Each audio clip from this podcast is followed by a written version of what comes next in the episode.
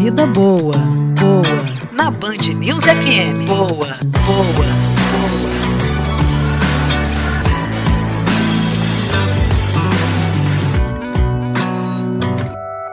Depois de uma folguinha, pelo menos nesse espaço, na Sexta-feira uhum. Santa, tá de volta a Mariana Procópio. Bom dia, Mari! Bom dia, Mário. Bom dia. Tudo bem? Bom dia. E as calorias da Páscoa, hein?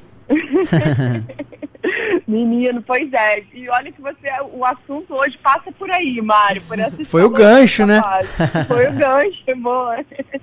Pois é, gente, a gente está completando mais um pouco mais de um mês de confinamento, né, por conta do coronavírus e, e uh, começa a se abordar, estudar algo que a gente só vai ter a exata noção a longo prazo, mas agora a gente começa a sentir na pele o impacto desse período já mais longo, que vem associado também ao estresse, às incertezas, enfim, que a gente está vivendo. E o foco hoje, gente, eu vou abordar um impacto psicológico específico, que é de um grupo de pessoas que sofre, ou que já sofreu, conseguiu controlar de alguma forma, os chamados transtornos alimentares.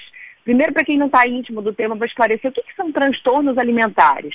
São doenças psiquiátricas graves que afetam a relação da pessoa com o corpo e com a comida. E podem levar um excesso de peso ou também a perda excessiva de peso. Afetam tanto a qualidade de vida dessa pessoa como mesmo a expectativa de vida. Às vezes a questão é tão grave que afeta realmente a expectativa de vida. Os mais comuns em todo mundo e aqui no Brasil também são a compulsão alimentar, que está frequentemente associada à obesidade. A gente lembra que de cada 10 brasileiros, dois são obesos.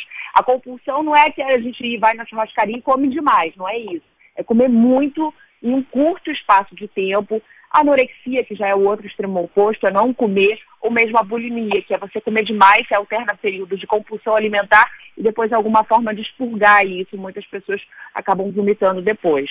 Bom, os transtornos alimentares podem se manifestar em pessoas de diferentes idades, diferentes classes sociais, diferentes gêneros, embora nas mulheres, especialmente aquelas mais jovens, com menos de 50 anos, sejam, seja mais comum de com as restrições do confinamento, essa cobrança da prática diária de exercício físico, inspiradas, acabam é, é, sendo muito mais rígidas e acabam provocando muitas brincadeiras, né? Tem muitos memes que estão se multiplicando por conta desse ganho de peso nesse período.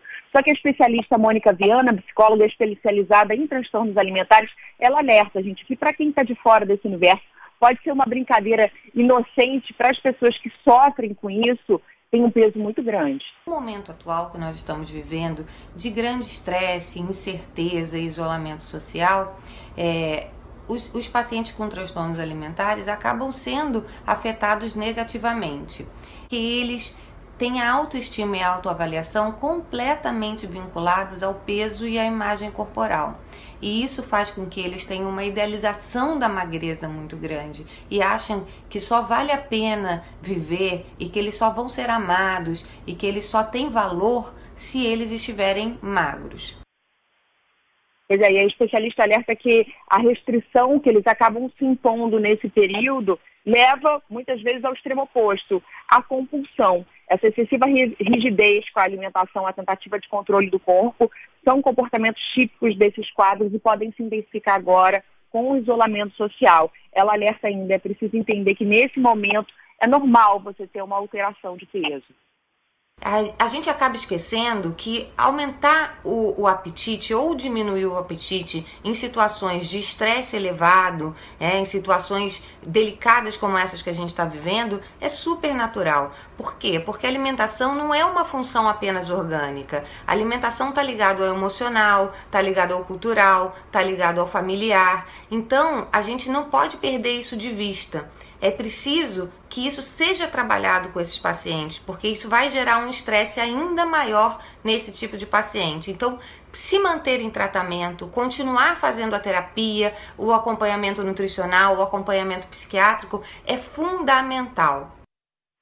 Ela alerta também para a importância da participação de familiares, porque muitas vezes essas pessoas não se identificam como pessoas doentes, elas têm dificuldade em reconhecer o próprio problema como um vício mesmo. Então é importante é, os amigos, os familiares, quem é, tem algum convívio com essa pessoa e já identificou, está no mesmo ambiente físico, mesmo se não está tá ali pela internet, tentar buscar juntos para fazer as refeições juntas.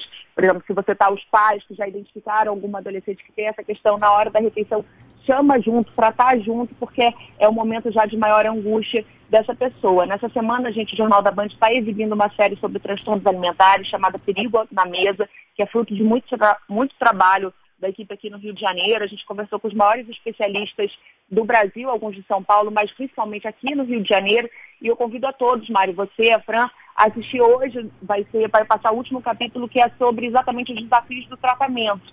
Então, que é bastante importante para aqueles que estão vivendo a situação, essa situação que está mais exacerbada agora com é. esse confinamento. É, tá muito legal, eu tenho acompanhado sim, esclarecedora essa série de reportagens da Mariana Procópio na tela da Band. Dá para acompanhar também pela internet, é, no site da Band, nas redes sociais.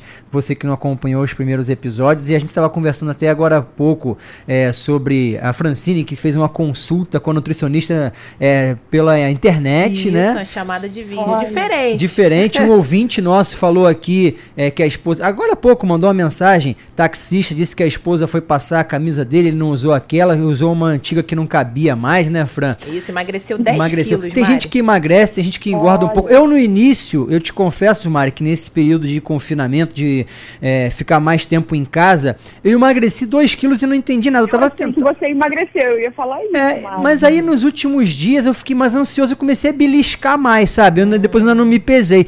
Mas eu tenho me, me controlado e eu tenho feito as refe refeições é, em casa com a minha filha, é algo que eu nunca fazia, porque ela tinha escola, né? Agora os colégios estão fechados por enquanto, sem previsão de retorno, e isso tem sido importante. É, até a, Tati, minha esposa, falou assim: quero ver quando voltar à escola, porque agora ela só almoça quando eu chego em casa, Bianca. Olha só. Então, assim, até os legal, hábitos né? familiares a gente tem é, como é, mudar um pouco a rotina, de transformar aquele momento que às vezes a criança ah, tem que comer, é chato, comer salada, não sei o quê. Então a gente está junto você consegue fazer uma coisa mais lúdica, uma brincadeira. Então, assim, é muito importante a gente tirar o lado positivo de algo é. que é uma pandemia, uma, é, é uma situação muito grave no mundo, né? Não só economicamente, no lado da saúde. Então, tudo isso afeta nosso psicológico, eu entendo. É, às vezes dá aquela vontade, pô, tem que comer um chocolate agora. Mas vai devagar, tudo com moderação, né, Fran? Mari? É, a gente pode é fazer e faz uma atividade física, com cuidado. Também não adianta. Tem gente que nunca fez atividade física. Agora vê todo mundo fazendo live na internet com o professor e começa a fazer em é casa. É aí, perigoso. Aí né? fica com dor, fica com problema de saúde. Exatamente. Faz de leve. Exatamente, Maria. É, é, isso, é ver a oportunidade, como você disse, é um momento, enfim, inevitável, a gente não tem controle sobre isso, mas de repente tentar ver como uma oportunidade esse momento de crise para as pequenas atitudes, pequenas mudanças. E você falou da, é, dessas refeições que você faz junto com a, com a Bianquinha, os especialistas falam, gente, é no, na infância, nesse período, que podem ocorrer problemas ou não. É. Então é importantíssimo, por exemplo, você está nesse momento é, relacionando a comida com um momento prazeroso, é. né, com o momento de estar junto com a família, com o pai, isso ela vai levar para a vida e certamente de alguma forma é, é alguma proteção, claro que não é é, é, é, absoluto, mas é, é, é, alguma memória ali que ela vai lembrar claro. de um momento prazeroso, de um momento claro. gostoso, e vai levar uma relação saudável com a comida, que é a melhor coisa. Sabe que eu compartilhei ontem no meu Instagram, até é, porque eu gosto de fazer umas brincadeiras com ela, até para incentivá-la. Eu fui a uma mercearia ontem e comprei uma melancia. Aí veio aquele pedação bonito, sabe? Aí eu falei assim: quer ver? Uhum. Vou pegar a bonequinha da Magali, né? Que é aquele personagem da turma da Mônica que, que adora melancia. Eu falei, Bianca a sobremesa de hoje. Ela pegou, aí ela pegou assim, mordeu aquele pedação, ficou toda feliz. Claro que não comeu aquilo tudo, mas, mas foi uma brincadeira estimular para comer fruta, porque assim, quem é, tem o que? Tem foi domingo passado a Páscoa. Quem ainda é, não tem um bombonzinho em casa, um chocolate que ganhou, Cara, só chocolate não dá. Aí eu falei, Bianca, comprei tangerina, ela adora tangerina. Então, assim, fui, enchi a casa de fruta ontem, porque se você também não estimular, aí já viu. É, pra, é pro adulto, é pra criança, pro adolescente, a gente tem que fazer a nossa parte, né? Exatamente, gente. A gente pode achar que é só criança, não. É a partir daí que é, que é construído o hábito alimentar. Ele começa assim. Mariana Procópio, um beijo para você. Sexta-feira que vem estaremos aqui nesse mesmo espaço, Vida Boa. Sempre com sugestões dos ouvintes também são é, bem recebidas pela Mari. Fiquem à vontade, hein?